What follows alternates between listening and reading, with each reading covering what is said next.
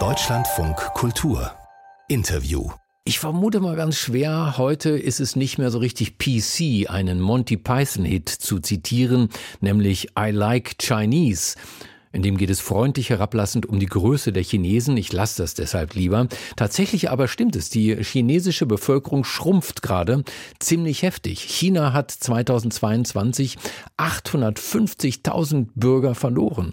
Und das bedeutet, China wird noch dieses Jahr von Indien überholt werden als bevölkerungsreichstes Land der Erde. Hätten Sie das gedacht? Mich hat das überrascht. Weshalb wir uns heute früh mal genauer die weltpolitische Rolle Indiens anschauen wollen, gemeinsam mit Sandra Dest Destradi. Sie ist Professorin für Politikwissenschaft mit dem Schwerpunkt internationale Beziehungen an der Universität Freiburg. Frau Destradi, guten Morgen. Guten Morgen. Was hören Sie denn aus Indien? Ist man da stolz drauf, die Chinesen bald überholt zu haben? Naja, also stolz äh, ist man vor allem darauf, eine große Nation mit einer äh, Jahrtausende alten Geschichte zu sein. Ich denke, das Argument der Größe der Bevölkerung wird oft genutzt, um zu untermauern, dass Indien ein ganz wichtiger Akteur in der internationalen Politik ist. Es mhm. ist auch hilfreich, natürlich zu sagen, man ist das bevölkerungsreichste Land der Welt, wenn man Argumente sucht, zum Beispiel für eine Reform des UN-Sicherheitsrats, wo man eben gerne einen ständigen Sitz hätte. Und so, gleichzeitig wissen wir natürlich, welche Herausforderungen diese wachsende Bevölkerung mit sich bringt. Es kursiert immer die Zahl, in Indien müsse eine Million Jobs im Monat geschaffen werden, neu, um diese junge wachsende Bevölkerung auf den Arbeitsmarkt zu bringen. Wow. Mhm. In, Indien ist ja nicht ganz ohne Einfluss, hält zum Beispiel gerade den Vorsitz der G20-Staaten. Wie sieht sich Indien denn selbst in der Weltpolitik? ich würde sagen, ganz eindeutig als Großmacht. So, ich zitiere dann immer gerne, ähm, was, was Nehru, der Staatsgründer, erste Premierminister, ähm, in der Nacht der indischen Unabhängigkeit äh, am 15. August 1947 gesagt hat, nämlich dass Indien äh, its rightful place in the world, also der, den angemessenen Platz, einen angemessenen Platz in der Welt äh, bekommen sollte. Indien versteht sich eben als große Zivilisation, die ähm, diese Anerkennung auch verdient. Indien sieht sich eindeutig natürlich als Großmacht. Nun sieht sich ja auch Russland als Großmacht. Wir wissen, dass das so nicht stimmt. Wie ist das mit Indien? Erfüllt Indien diese Rolle? Ähm, darüber können wir sehr, sehr lange diskutieren. Ich, ich versuche es mal kurz zu halten. In vielerlei Hinsicht ähm, natürlich ja. Ähm, ich denke, was, was wichtig ist, ist, dass Indien tatsächlich so etwas wie einen eigenen Weltweg in der internationalen Politik geht. Ähm, also sich nicht abhängig gemacht hat von, ähm, von Allianzen beispielsweise. Gleichzeitig ist es so, und ich denke, das ist auch ein zentrales Kriterium. Indien hat durchaus Bereitschaft gezeigt, globale öffentliche Güter bereitzustellen, also sich an der Lösung globaler Probleme zu beteiligen, an, an Global Governance beizutragen, trotz ähm, der ganzen eigenen äh, natürlich wirtschaftlichen Schwächen. So zum Beispiel im Bereich Klimapolitik, da hören wir ja ganz oft aus dem globalen Süden und natürlich auch von Indien, dass ähm, es sowas wie Common but Differentiated Responsibilities gibt. Und dass die historische Verantwortung für den Klimawandel bei den Industrieländern liegt, die auch bitteschön natürlich äh, mehr Verantwortung dafür übernehmen sollen, ihn jetzt zu beseitigen. Gleichzeitig hat Indien auch Initiativen ergriffen, wie zum Beispiel die Internationale Solarallianz mit Indien und Frankreich zusammen, mit Frankreich zusammen. Ähm, Deutschland ist auch ein Mitglied, da geht es darum, den Ausbau von Solarenergie zu fördern. Also Übernahme von ähm, Verantwortung, auch von Kosten ähm, bei der Lösung globaler Probleme. Da ist schon eine Bereitschaft da was auch dafür für diesen Großmachtstatus spricht. Gleichzeitig gibt es äh, Kapazitätsprobleme unterschiedlicher Art. Also Indien hat die eigenen militärischen Kapazitäten massiv ausgebaut, aber nicht ähm, auf einem vergleichbaren Niveau natürlich mit denen von USA oder China.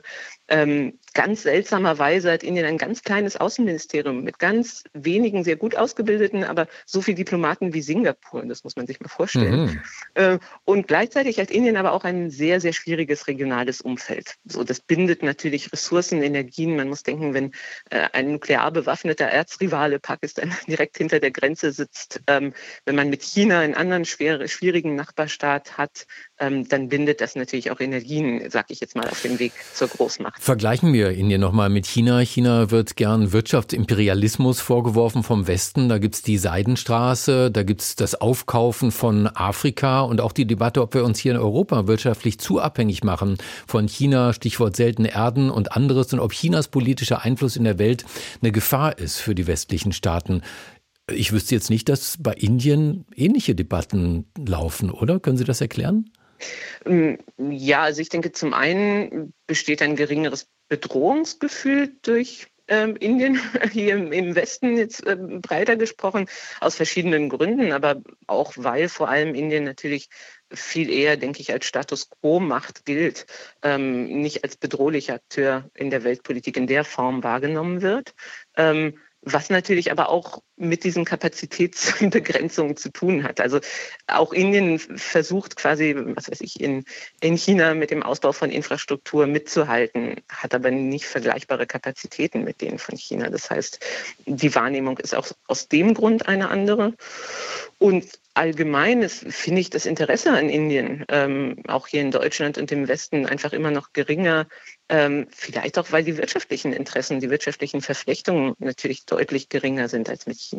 Andere Länder umwerben Indien wesentlich stärker. Äh, die USA haben das gemacht, Russland macht es. In den Vereinten Nationen hat sich äh, Indien bei Abstimmungen zu Russlands Angriffskrieg auf die Ukraine mehrfach enthalten. Was glauben Sie, warum die EU und auch die USA bislang damit scheitern, Indien stärker auf die eigene Seite zu ziehen?